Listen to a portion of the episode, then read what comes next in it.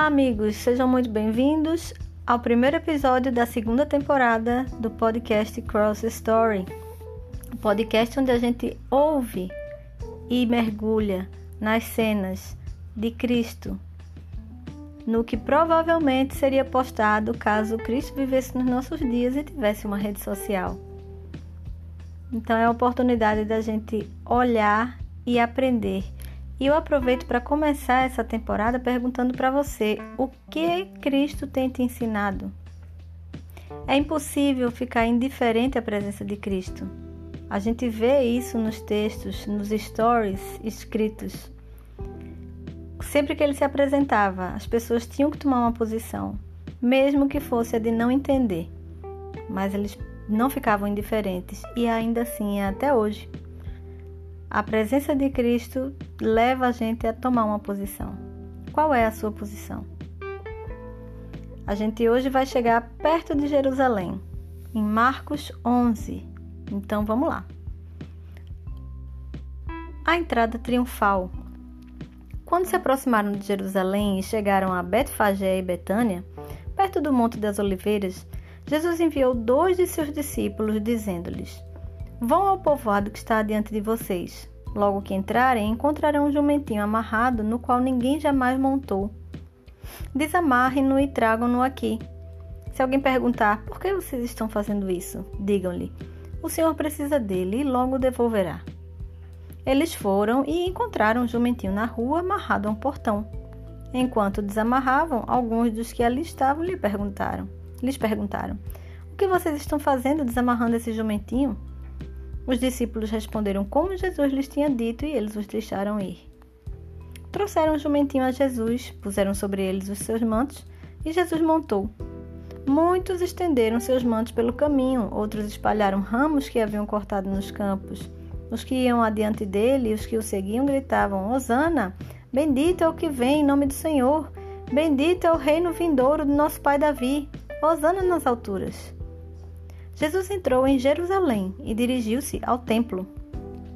Observou tudo à sua volta e, como já era tarde, foi para Betânia com os doze. Jesus purifica o templo. No dia seguinte, quando estavam saindo de Betânia, Jesus teve fome. Vendo à distância uma figueira com folhas, foi ver se encontraria nela algum fruto. Aproximando-se dela, nada encontrou a não ser folhas, porque não era tempo de figos. Então lhe disse: Ninguém mais coma de seu fruto. E os seus discípulos ouviram-no dizer isso. Chegando a Jerusalém, Jesus entrou no templo e ali começou a expulsar os que estavam comprando e vendendo. Derrubou as mesas dos cambistas e as cadeiras dos que vendiam pombas e não permitia que ninguém carregasse mercadorias pelo templo. E ele os ensinava, dizendo: Não está escrito: A minha casa será chamada casa de oração para todos os povos? Mas vocês fizeram dela um covil de ladrões. Os chefes dos sacerdotes e os mestres da lei ouviram essas palavras e começaram a procurar uma forma de matá-lo, pois o temiam, visto que toda a multidão estava maravilhada com o seu ensino. Ao cair da tarde, eles saíram da cidade. A figueira seca. De manhã, ao passarem, viram a figueira seca desde as raízes. Pedro, lembrando-se, disse a Jesus: Mestre, Vê, a figueira que amaldiçoaste secou.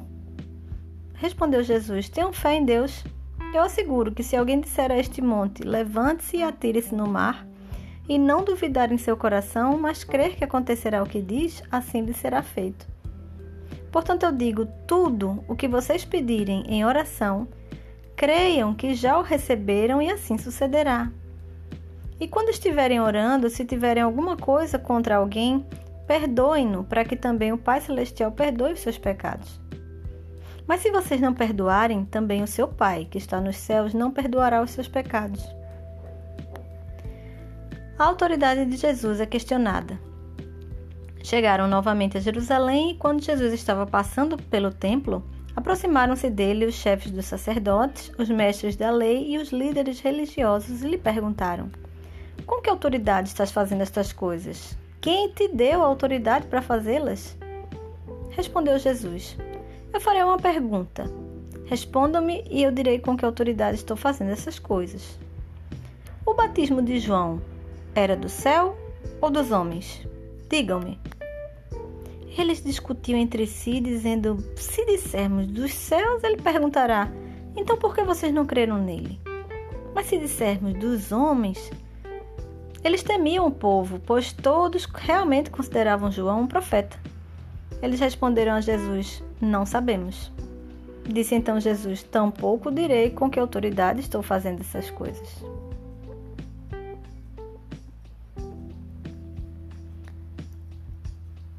Como a gente tem visto em todos os episódios, cada partezinha dessa, cada cena, cada story, como a gente chama aqui, teria uma infinidade de lições que a gente poderia tirar. E eu sugiro que você ouça novamente, que você possa até anotar isso, para que você vá revisando a, a quantas lições a gente consegue extrair de um texto bíblico de uma história, de uma cena, de pessoas que interagiram com Cristo, de eventos da vida dele. O que eu queria chamar a atenção aqui é de uma orientação que Cristo dá quando eles veem a figueira seca. Eles já andavam há tantos anos com Cristo e ainda se admiravam de a palavra de Cristo se cumprir.